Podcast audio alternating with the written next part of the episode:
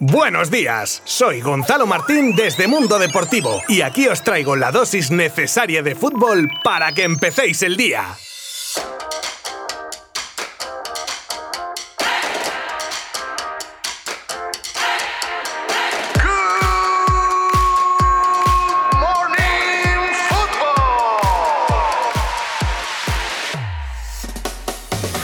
Osasuna 0, Sevilla 2. Venga, pasamos a lo siguiente. Que no. A ver, así sin contexto podría ser perfectamente un resultado más de la liga. Pero si fuese así, no estaría yo aquí comentándolo con vosotros para abrir Good Morning Football. Porque no es una victoria cualquiera para el Sevilla, ya que como decíamos ayer, podía significar un adelantamiento y por la derecha al Barcelona, como así ha sido, que se coloca cuarto clasificado. Y ya no digo que la Real está a 6 puntos, por si acaso, pero. Y así está un patio que se pone cada vez peor para el Barça. Y justo ahora que se acercan las elecciones a la presidencia del club. Y en otro orden de cosas, hoy vuelve la Champions con dos partidos a las 9 de la noche, que son el Lazio Bayern y el Atlético de Madrid Chelsea. Partidazo que puede ayudar a levantar la moral a los colchoneros después de la mala racha que llevan en liga o dejarlos un poquito más tocados. Y del que el Cholo ha dicho esto. Nosotros buscaremos mañana, como siempre lo hacemos en cada partido, ocuparnos de un rival importante que tiene muy buenos futbolistas y que llevará la eliminatoria a un 50% para cada uno. Evidentemente son dos equipos eh, muy buenos y no hay mucho más que, que comentar.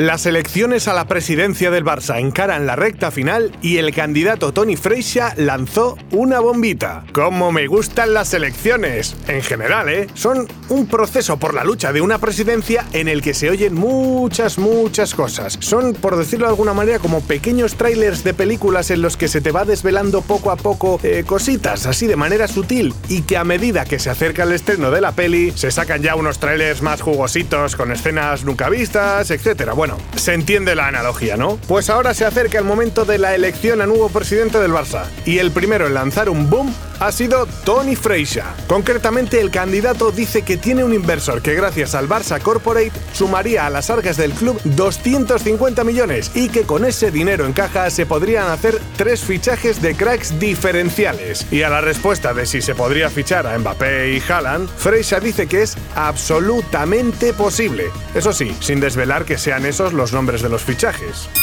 Round Fight. ¿Por qué no pone Zidane a Casemiro de delantero centro ante el Atalanta? Bueno, pues se confirma que Benzema no jugará el partido de Champions que enfrenta al Real Madrid contra el Atalanta, ya que no ha conseguido recuperarse de la pequeña rotura en su aductor izquierdo. ¿Y a quién vas a poner a meter goles, Zinedine? El equipo blanco lleva cinco jugadores de posiciones delanteras, como son Vinicius, Asensio, Lucas Vázquez, que te vale igual para un roto que para un descosido, Mariano y el canterano Hugo Duro. Difícil decisión, ¿no? Bueno, pues... Eh, yo lo soluciono. Haciendo regla de tres de patio de colegio. Eliges al que más goles meta, ¿no? Pues sí, pero lo malo es que ese jugador no está entre los que he nombrado antes, sino que es Casemiro, el centrocampista defensivo del Madrid, que solo lleva dos goles menos que los otros cinco jugadores de ataque juntos de los que dispone Zidane. Y también hay que decir, sin el otro goleador del Madrid lesionado. Por cierto, me refiero a Sergio Ramos. Suena a locura, y seguramente lo es, pero por coherencia posicional, porque si es por goles, vamos, Casemiro 9 titularísimo.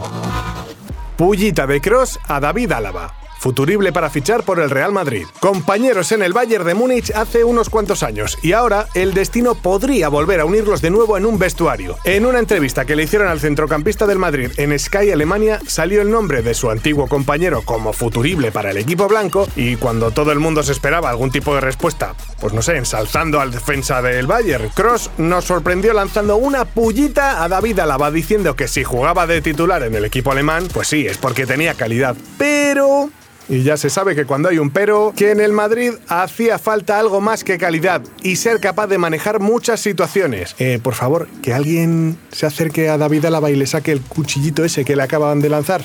Gracias.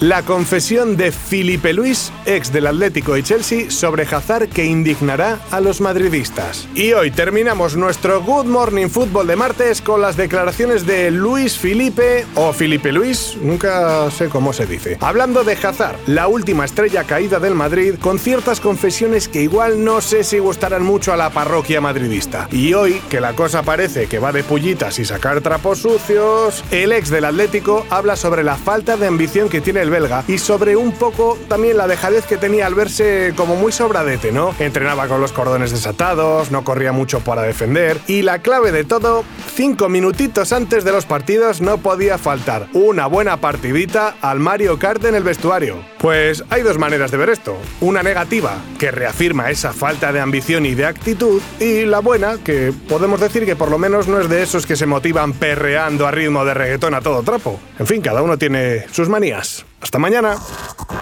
Mundo Deportivo te ha ofrecido Good Morning Football, la dosis necesaria de fútbol para comenzar el día.